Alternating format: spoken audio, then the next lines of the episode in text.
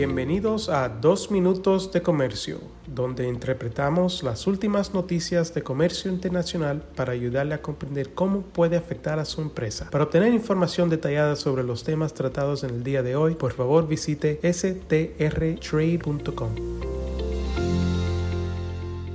Soy Álvaro Ferreira, consultor independiente con Sandler, Travis Rosenberg, y espero que se encuentren muy bien este viernes 14 de abril de 2023.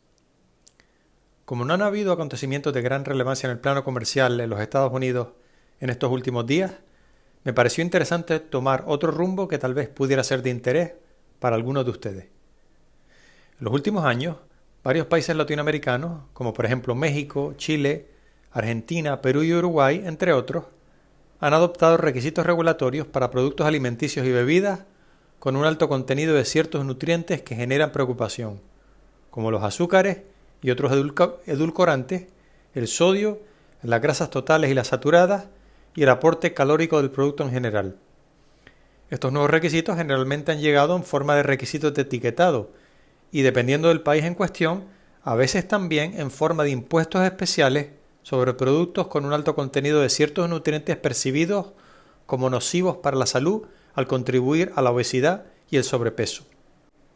Varios de los requisitos de etiquetado adoptados en Latinoamérica han seguido los lineamientos de la Organización Panamericana de la Salud,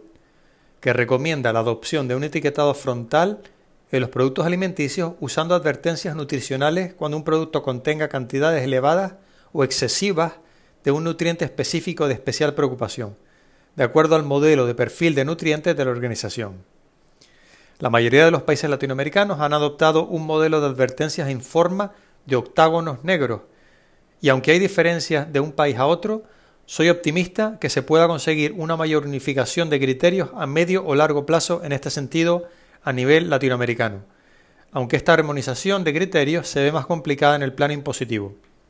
Colombia es un país que inicialmente implementó un modelo de advertencias diferente, utilizando signos circulares en tonos negros y blancos, pero a finales del año pasado aprobó una resolución que requerirá advertencias octagonales a partir del próximo 14 de junio. Las modificaciones principales adoptadas por Colombia, que se deberán implementar obligatoriamente a partir de esa fecha, incluyen la adopción de sellos frontales de advertencia en forma octagonal, con un fondo de color negro y un borde blanco, con el texto exceso en seguido del nutriente en cuestión, en vez de sellos frontales circulares negros y blancos con el texto alto en seguido del nutriente en cuestión la inclusión de las grasas trans y los edulcorantes en la lista de nutrientes preocupantes, que ahora incluye, además de estos dos nutrientes, el sodio, los azúcares y las grasas saturadas. Y en el caso de los edulcorantes, la advertencia debe decir que el producto contiene edulcorantes. El reemplazo del término azúcares añadidos por el término azúcar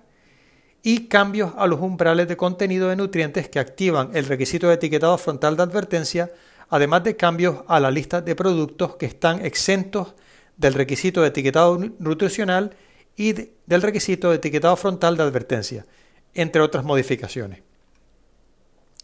Para aquellos de ustedes que estén en el sector alimenticio y que vendan o deseen vender sus productos en Latinoamérica, les recomiendo que sigan de cerca estos cambios regulatorios y en este sentido pueden encontrar información interesante en la página web de la Organización Panamericana de la Salud y personalmente estaría encantado de atender cualquier pregunta que pudieran tener. Espero que tengan un muy feliz fin de semana y reciban de mi parte un muy cordial saludo.